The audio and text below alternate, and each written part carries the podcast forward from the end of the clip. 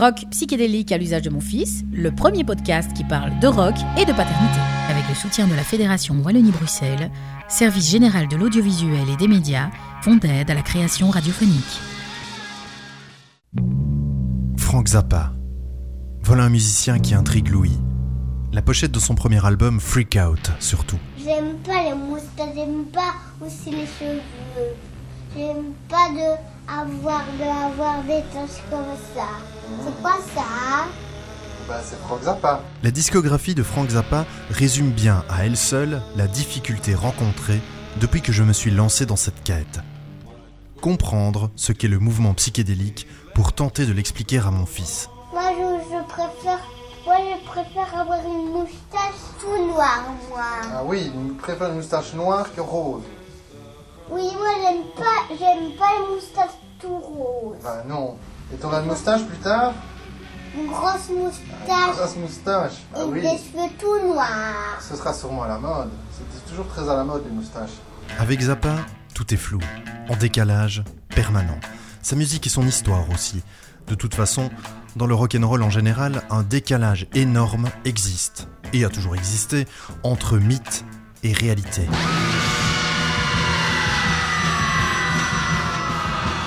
Par exemple, Jim Morrison des Doors, qui s'accorde une ultime session dans un studio de Paris avec deux musiciens des rues, et qui oublie la bande chez un ami français la veille de sa mort, c'est le mythe. Jim Morrison, bourré, qui enregistre n'importe quoi avec le poète Michael McClure en juillet 69, soit deux ans avant sa mort, c'est la réalité. Par exemple, Sid Barrett, le premier leader de Pink Floyd, qui abandonne la musique en pleine gloire pour se consacrer à la peinture et qui ne touchera plus jamais une guitare, c'est le mythe.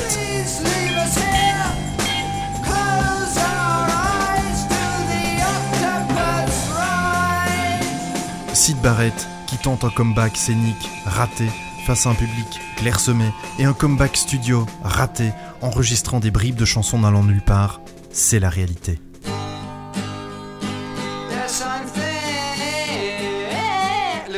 Look, you know, I, I, start again. Yes, something.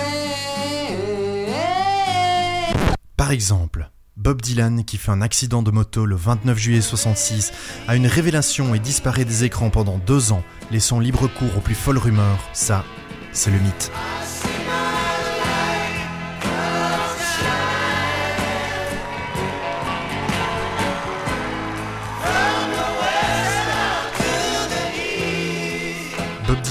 Qui vient de devenir père et selon ses propres dires ne s'intéresse plus à rien d'autre qu'à sa famille, ça, c'est sans doute la réalité. Mais le public n'aime pas la réalité. La réalité ne vend pas. Imaginer son artiste préféré sur une moto, c'est cool. L'imaginer en sandales sur une plage de Formentera, en train de mettre de la crème solaire à Bobonne et de faire des pâtés de sable avec son gosse, ça craint.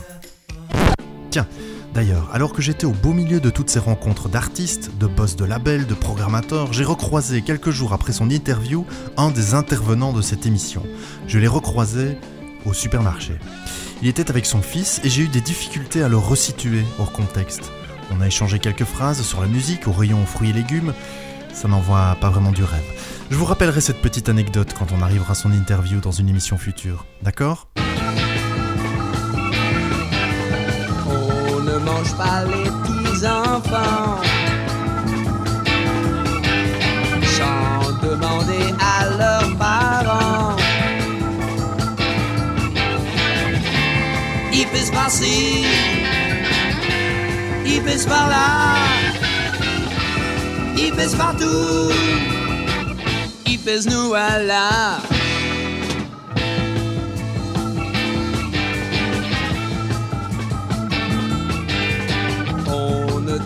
dans les égouts.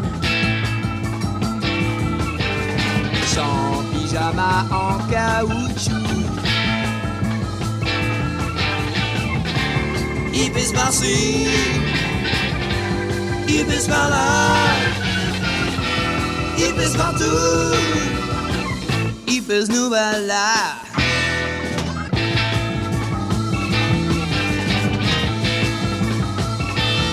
Il pisse par-ci, pisse partout.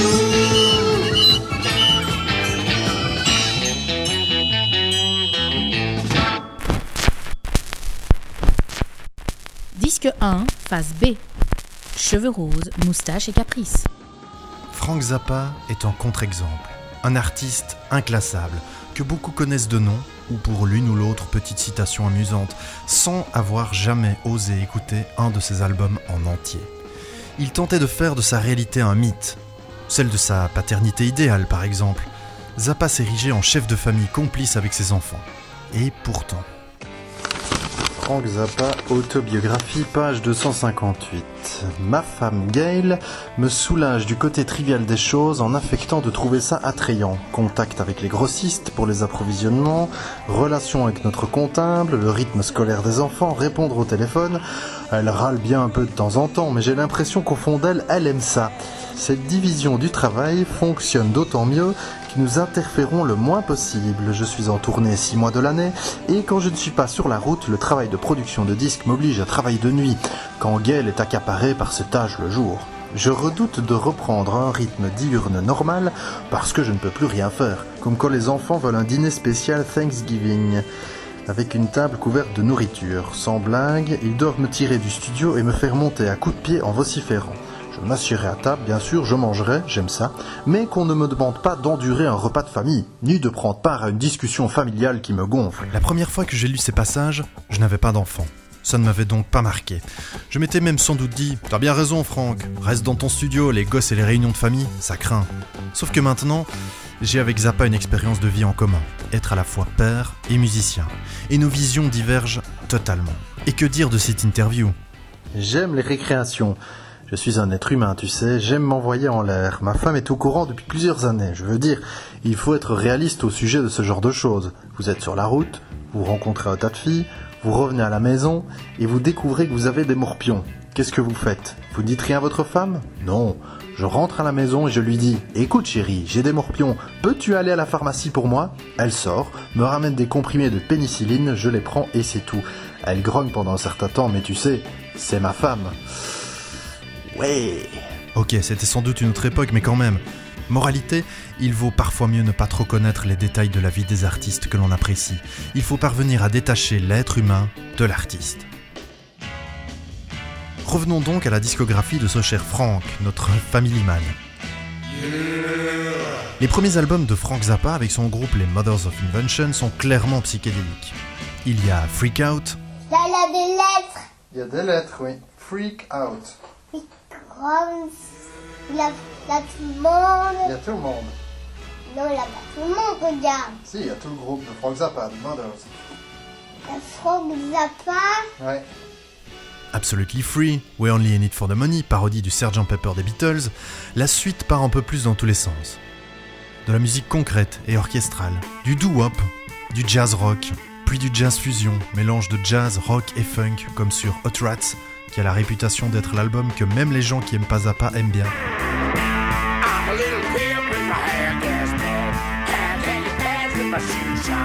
Dans les 60s et les 70s, Zappa, en avance sur son temps, se comportait comme beaucoup de musiciens aujourd'hui. Il picorait, à droite, à gauche, curieux de tout, revisitant à sa sauce des styles musicaux proches et éloignés, ne se fixant aucune règle, aucune limite. Aujourd'hui, les styles musicaux sont flous, difficiles à définir parce qu'avec Internet, tout le monde écoute de tout, crée ses propres playlists, ne se consacre plus à une seule scène, et le rock psychédélique n'échappe pas à ce traitement. Frank Zappa peut-il être considéré comme un représentant du rock psychédélique? Non. Peut-il être considéré comme quelqu'un d'étranger au genre? Non plus. La meilleure preuve de son implication dans la scène psychédélique est qu'il a été nommé maître de cérémonie du plus gros festival psyché en Belgique qui ait jamais existé et qui existera jamais. Le premier grand festival de musique en Europe, à Mougy, en 69.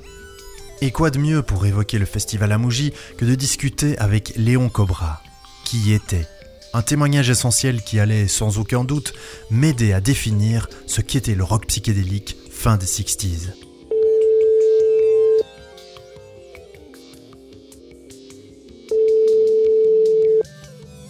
Alors oui, Léon Cobra euh, en personne, oui. C'est Will Z ici. Salut, tu vas bien? Ça va et toi? Ouais, ouais, ça va, ça va. Bah voilà, on s'entend enfin après toutes ces années. Ouais, puis en plus, on s'entend bien. Ah bah tu m'entends très bien, bah, c'est bien. Ah ouais, ouais, ouais, j'ai un très très bon son, alors euh, c'est plutôt bon signe, parce que je craignais un peu de, de, de, de mal entendre, tu vois. Ah oui, mais il y a- il y a- c'est parce qu'il y a beaucoup de matériel, c'est c'est gros budget. hein. Ah ouais, c'est vrai Non. Léon Cobra, bonjour, merci déjà de ton témoignage. En plus, il paraît que tu apprécies beaucoup Franck Zappa. Euh, Là, je crois que on va démarrer très mal. Non, non, mais bon, j'ai rien contre lui personnellement, surtout qu'il est mort, le malheureux, mais bon, non, je suis pas un grand, grand fan de, de, de, Frank Zappa. J'aimais bien, par contre, les, les Mother of Invention, ça Ouais. c'était un groupe, le look, le concept surtout. Ouais. Mais bon, Frank Zappa, j'ai bien aimé au début, après, bon, j'avoue, j'ai pas très, j'ai vraiment pas suivi sa carrière, c'est pas un de mes, c'est pas un de mes préférés, honnêtement. J'ai bien fait de t'appeler. Euh, donc si, Ouais, si, si je t'ai appelé aujourd'hui, c'est parce que fin octobre euh, 69, tu pars Ouais. pour le festival d'Amouji qui se tient dans un Ouais. petit village perdu du Hainaut en compagnie Ouais. du groupe Hamson. Alors Hamson, pour les auditeurs qui ne connaissent pas, est né des cendres du groupe Banana Moon qui a été fondé par David Allen de Soft Machine et de Gong avec Marc Blanc et Patrick Fontaine. Après le départ de David qui fonde Gong, Marc Blanc et Patrick Fontaine créent Hamson avec François Garel et Bernard Lavial. Par quel concours de circonstances t'es-tu retrouvé en compagnie du groupe Hamson dans leur vieux van Citroën en route pour la Belgique? Comment ça se fait ça? Ouais, c'est lié au passé, c'est qu'on était tous ensemble au lycée. Oui. On était, euh, je vais pas rentrer dans les détails, mais c'était un lycée dans le 13e arrondissement de Paris qui s'appelait le lycée Rodin et qui était un lycée pilote. Et ce qui a été créé dans les années 60 et qui avait l'énorme avantage d'être un lycée mixte. Ah oui. Et je veux dire, dans les années 60, un lycée mixte, c'était rare. Alors bon, ouais, ouais, c'était vraiment un truc qu'on a apprécié vraiment énormément. Et je le dis parce que c'est quand même quelque chose de fondamental. Et dans ce lycée, il y avait des profs, tu vois, qui, qui étaient vraiment très bien. Il y avait un club de théâtre, euh, il y avait un club de musique, il y avait des- un club de cinéma, des tas de choses comme ça. Et il y avait un lieu dans le lycée qui était un, réservé aux endroits avaient- aux élèves qui avaient le droit de fumer. On avait le droit de fumer quand on était après la seconde, quoi. Et on se retrouvait dans un endroit, et à cet endroit-là, en grillant une clope, tous les mecs qui aimaient la musique et les filles qui aimaient la musique se retrouvaient. Et c'est, comme ça, en fait, que, si tu veux, les, les, les gens se sont connus. Les groupes euh, Ouais. se sont formés. Et, et moi, moi, mon amitié avec Hamson date de cette époque, quand on était en, en troisième et en seconde. On, on, est, on s'est connus comme ça, en fumant une clope. Et puis après, on a parlé, on a dit, tiens, on va aller acheter des fringues en Angleterre. On est parti en Angleterre. Et on, on a eu l'immense euh, plaisir de, de, de, de vivre un moment exceptionnel. C'était UFO. Ah oui, On oui, s'est retrouvé à. UFO avec Marc Blanc, le batteur, euh, et c'est là que pour la première fois on a vu euh, Soft Machine en 66, tu vois.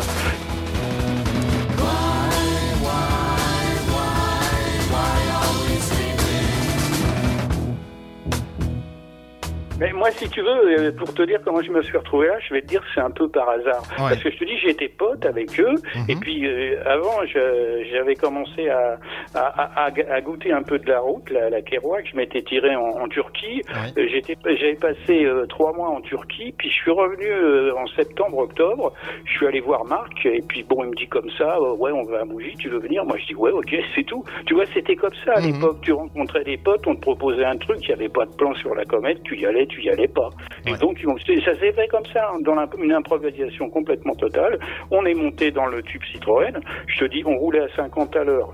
On était à l'intérieur, il y avait des, il y avait les duvets, il y avait les matelas, il y avait le matos. euh, Mhm. et puis euh, nous, euh, plus euh, euh, Marie Rivière, la, la comédienne qui était avec nous. Et puis on est parti comme ça. Et puis euh, on s'est retrouvé là-bas. Et quand on est arrivé, effectivement, il y avait Pink Floyd qui jouait. Et grande première ce soir, le Pink Floyd plus Frank Zappa. Alors quels sont tes souvenirs? Parce que Frank Zappa, c'est un peu un concert mythique, parce que ça- bon, Frank Zappa est monté sur scène pour jouer avec Pink Floyd Interstellar Overdrive.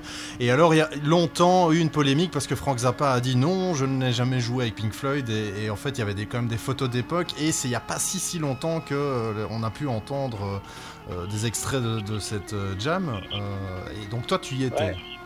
Ouais, mais moi, malheureusement, j'étais dans le camion à ce moment-là. Parce que si tu veux, quand on est arrivé, je me souviens très bien, il y a le Pink Floyd qui, qui, jouait, on s'est garé, et alors, euh, bon, euh, il y avait tout le matos hein, dans le camion. Mhm. Alors, moi, j'étais le seul euh, non-musicien, euh, donc euh, je faisais en, en même temps euh, Rodi, euh, euh, psychologue, euh, tout ce que tu veux, quoi. et, et puis ami, surtout, confident. Mais bon, ils m'ont dit, bon, bah, tu, tu gardes le matos, nous, on va aller voir, parce que eux, il fallait qu'ils prennent des contacts, etc., etc.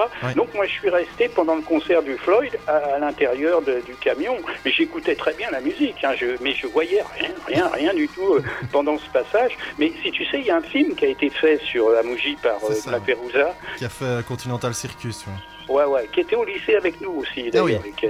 oui, oui, il était au lycée Rodin avec nous, donc euh, tout le monde se connaissait. Fin des années 60, fallait aller au lycée Rodin, quoi. Pour dire, c'est un petit monde, quoi. Et donc, euh, ce film-là, euh, malheureusement, il veut, il veut pas le ressortir, tu vois. Il veut pas le ressortir Ah parce que ça correspond à une histoire douloureuse personnelle. Bon, je vais pas rentrer dans les détails. Mhm. Mais bon, ce film existe et j'espère qu'un jour, euh, on aura la possibilité de le revoir parce que ça ferait vraiment plaisir à beaucoup de gens. Et moi, j'aimerais bien le revoir avant de mourir, quoi. Et il est sorti officiellement, ce film ou, euh, Oui, oui, oui, oui, Ouais. oui, oui, oui, oui, on a pu le voir euh, où il est passé à Paris, mais il a été projeté dans des salles du quartier latin, euh, oui, oui, pendant un certain nombre de mois, quoi. Le, le lendemain, vous roulez dans le vieux van Citroën et vous chargez deux autostoppeurs. Et là, c'est Keith Relf et sa sœur Jen Ah ouais, du ouais. groupe Renaissance.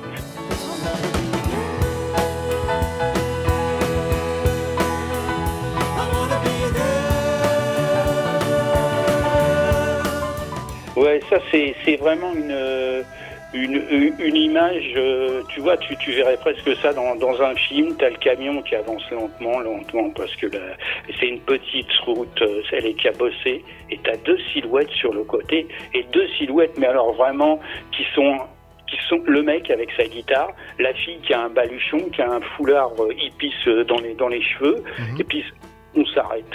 On s'arrête parce que bon, euh, ils ont levé le pouce et on ne sait pas qui c'est, mais, mais ça fait rien. On- n'est plus à deux près. Hein.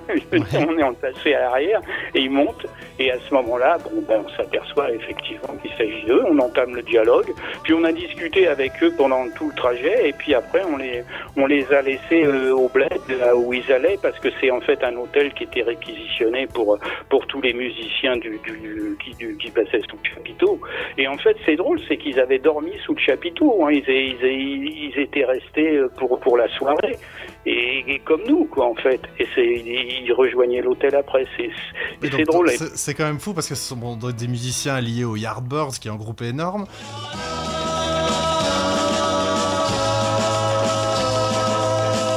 Et effectivement, Ouais. ils ont dormi sous le chapiteau. Donc déjà à l'époque, les cachets des musiciens, c'était déjà de la merde en fait. Bah, je sais pas, moi je suis pas rentré dans les détails euh, avec Hameçon. Ce que je peux simplement dire, c'est que bon, moi j'ai le, le jour où ils ont une nuit d'hôtel avec un, petit déjeuner.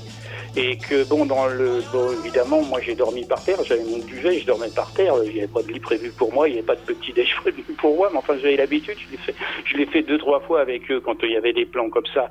Mais ouais, non, c'est, euh, je pense qu'ils s'en foutaient un peu, hein, de toute façon. Ce qui était vraiment important, c'était de participer à l'événement, d'être programmé, et puis d'être, euh, tu vois, quand tu dis t'es avec, euh, t'es avec Pink Floyd, Captain Biffard, Soft Machine, être présent, être là, tu vois, se faire connaître. Il y, avait, il y avait beaucoup de groupes français à l'affiche le 26 octobre, pas un Ouais, son, ouais. on, va, on va y revenir après. Le, le, le dimanche, c'était vraiment la, c'était la journée des Frenchies. Euh, D'ailleurs, euh, les bagnoles arrivaient de France, hein, ça y allait. Et le fait de, de faire jouer tous les groupes français les uns après les autres, euh, bon, finalement, c'était un peu difficile. Moi, dans les souvenirs que j'ai, c'est que la plupart de ces groupes faisaient des copier-coller par rapport aux groupes anglais. Ah oui. C'était pas vraiment quelque chose de, de personnel. J'ai j'ai du mal à me souvenir de ceux qui ont foiré. D'ailleurs, je voudrais pas les nommer, ça serait déplaisant, tu vois, pour eux. Mais il y en a qui se sont vraiment plantés. Ah Il y en avait très peu qui avaient une personnalité, sauf peut-être euh, Martin Circus.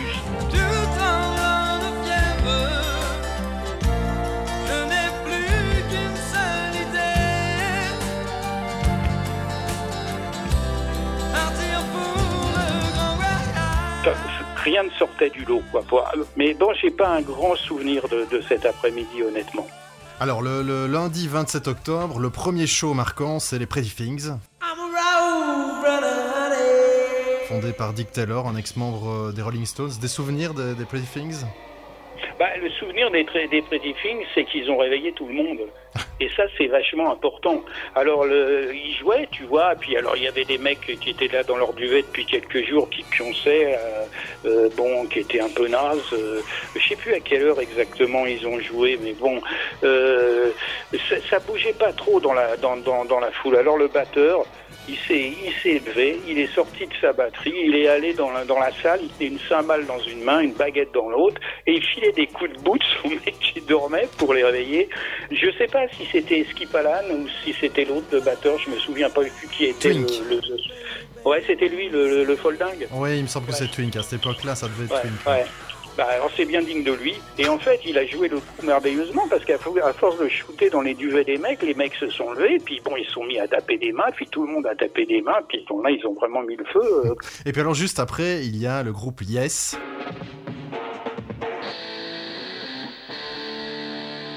Et euh, bon, bah, on est loin de Honor of Lonely Heart j'im- sur scène, j'imagine.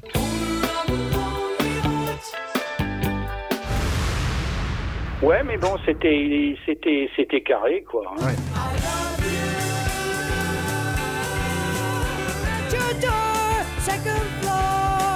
C'était impressionnant, enfin surtout que bon, euh, le- nous on était déjà dans le dans le trip d'après, à savoir que ça allait être à hameçon de passer et que bon, c'était un peu glaçant de de- de- d'entendre les mecs jouer et de dire bon bah ouais ouais ils assurent bien, euh, il va pas falloir il va pas falloir foirer. Ah là, c'est ça. ju- passer juste derrière les Pretty Things et Yes, euh, la pression, ça, ça devait être euh, énorme. Même moi qui, qui je veux dire qui, qui jouais pas, tu vois, euh, j'étais vraiment mal. Moi je me souviens j'étais sur scène puisque je les avais aidés à monter le matériel, on était sur scène et moi j'ai vu le concert sur scène derrière eux. Alors, ce concert, Ben moi je pense que ça s'est vraiment bien passé. Hein. Je veux dire, il y a un- le, le moment critique, c'était le c'était le premier morceau, quoi, savoir comment ça allait ça allait mar- démarrer. Bon, ils ont ils ont ils ont pas foiré, ils ont ils ont bien attaqué. Et puis euh, euh, la- l'accueil a été bon et après tout s'est enchaîné. Puis ils ont déroulé leur disque, la catalyse. Le, le- quand tu lis les, les, les articles faits par euh, Rock et Folk à l'époque, euh, tout le monde souligne que Hamson euh, avec Gong, c'est sans doute les, les deux groupes français qui ont le mieux tiré leur épingle du jeu là-bas.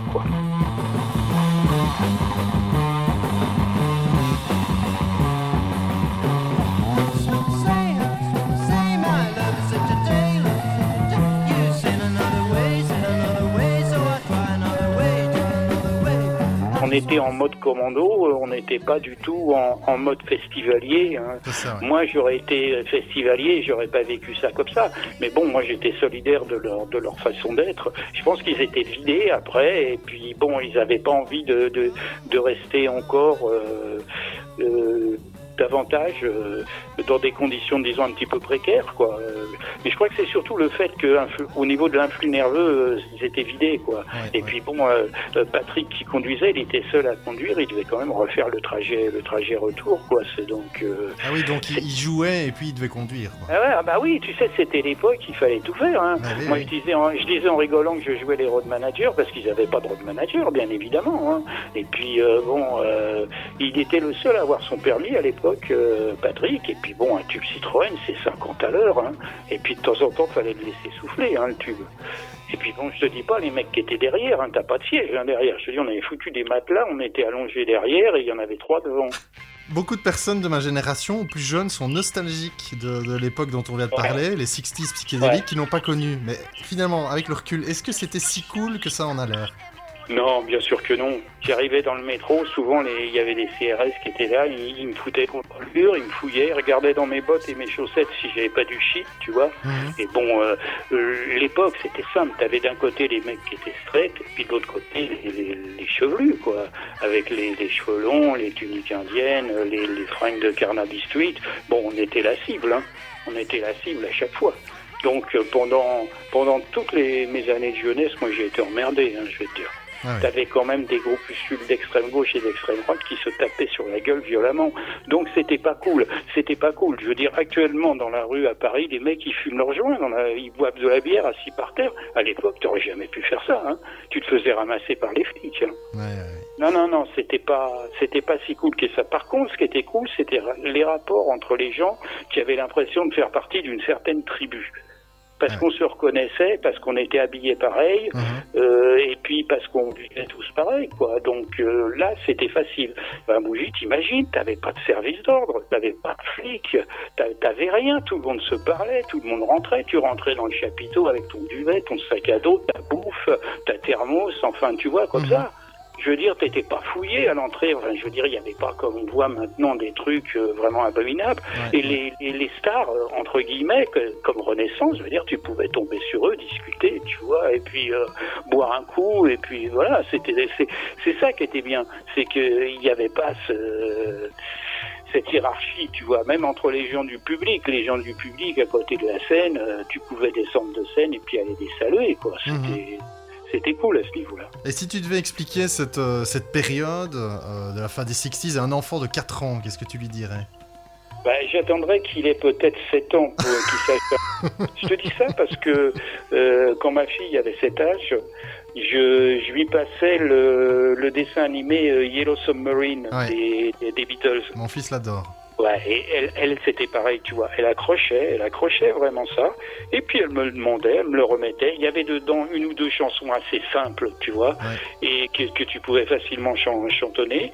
Et puis bon, c'est t'as quand même dedans un univers très est un super graphisme. Mhm. Et puis bon, l'idée de Piperland, euh, le paradis de la musique, un Éden attaqué par les méchants mesquines, ça c'est c'est assez génial pour un gosse aussi, tu vois, ça lui plaît.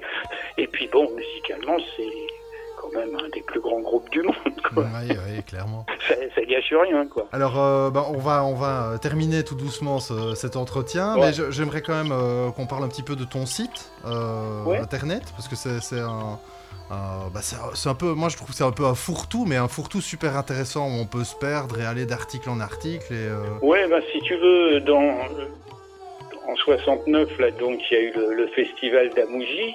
Après, moi, j'ai pas mal, euh, j'ai pas mal voyagé, fait, pas mal de routes euh, en Inde, euh, en Islande, enfin, au Maroc, dans pas mal d'endroits. Et puis, quand je suis revenu euh, dans les années 73-74, je me suis dit, il faut que je fasse un truc pour laisser une trace écrite.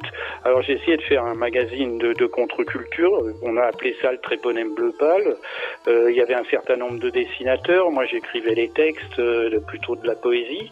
Et donc, euh, ce, ce journal Underground a vécu euh, pendant 3-4 ans. Et puis, bon, il a disparu. hein. C'est à peu près le temps que duraient les groupes de rock également, de 3 ans. Et puis, il disparaissait, hélas. Alors, chacun laissait plus ou moins des archives. Et puis, X années après, je crois que c'est quand, quand Internet a fait son apparition, je me suis dit, tiens, bah, je vais faire renaître le tréponème bleu pâle. Dire qu'Internet peut aussi être un, un outil créatif et pas simplement un outil marchand, c'est ça, oui. Bah, donne- Donne-nous l'adresse du site, mais on l'indiquera de toute façon sur la page euh, de l'émission. C'est Léon Cobra, euh, Canal Blog. Ah bah voilà, Bah, on, on mettra le lien de toute façon euh, sur la page de l'émission. Bah, merci Ouais. beaucoup en tout cas pour, euh, pour ton témoignage. Et euh, j'étais très content de t'entendre parce qu'on s- on s'est écrit depuis, depuis quelques Ouais. années. Et, euh, Et je voulais te dire aussi que je suis très content que, que des gens comme toi s'intéressent euh, aux vieux dinosaures et que, je veux dire, la musique que tu fais, c'est une continuité un peu de, de ce qu'ont fait également les, les, les groupes français et les groupes euh, belges, euh, allemands dans les années 70. J'espère que tes gosses feront comme, comme ma fille Amélie, auront leur groupe de rock et enregistreront des trucs mi-punk, mi-psyché pour plaire à tout le monde.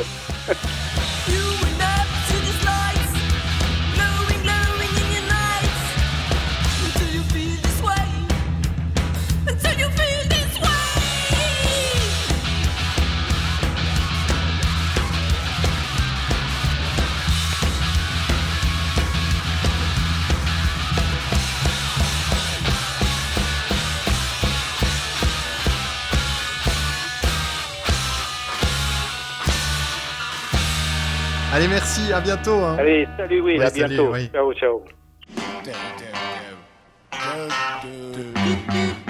C'est Franck Zappa. Je la connais bien la montagne. Tout, tout, tout. Tout, tout, tout, tout, tout.